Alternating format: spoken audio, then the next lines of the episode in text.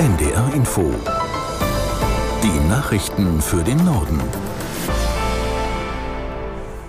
Um 12 Uhr mit Astrid Fietz. Bundeskanzler Scholz hat auf dem Bundesparteitag der SPD seine Politik mit einer kämpferischen Rede verteidigt.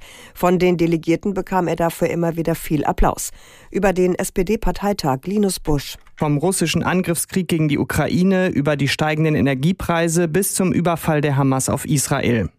Scholz Hauptbotschaft, er habe es geschafft, Deutschland durch diese schweren Zeiten zu bringen und das werde auch so bleiben. Mit Blick auf die aktuelle Haushaltskrise sprach Scholz von einer sehr schweren Aufgabe, die aber nicht unlösbar sei. Für ihn sei klar, dass es keinen Abbau des Sozialstaates geben werde.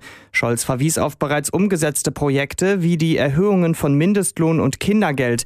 Am allermeisten habe man in dieser Legislaturperiode für Arbeitnehmerinnen und Arbeitnehmer mit kleinem Einkommen getan. Die SPD mache Politik für Leute, die es schwer haben.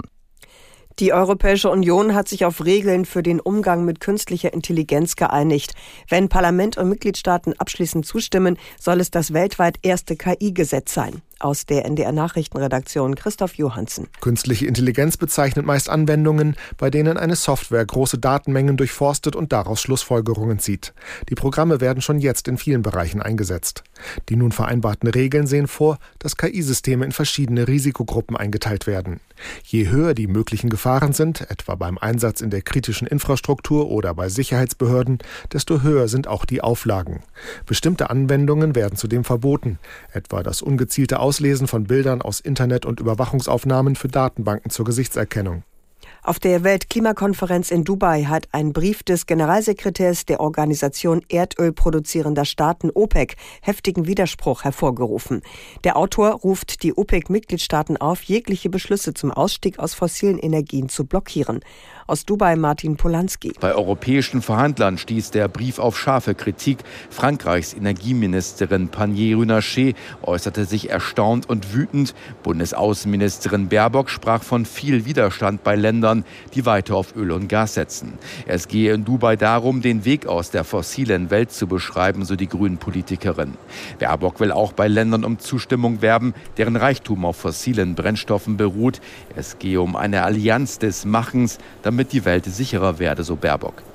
Als Reaktion auf die schlechten Ergebnisse bei der jüngsten PISA-Studie schlägt Bildungsministerin Stark-Wachzinger vor, das Grundgesetz zu ändern. Sie wünsche sich, dass das Grundgesetz eine Zusammenarbeit zwischen dem Bund und einem Teil der Länder erlaube. Dann könne schneller gehandelt werden, sagte die FDP-Politikerin der Frankfurter Allgemeinen Zeitung. Schulische Bildung ist in Deutschland nach dem Grundgesetz Sache der Bundesländer. Der Bund kann zwar mit Förderprogrammen unterstützen, muss dafür aber Verträge mit den Ländern aushandeln.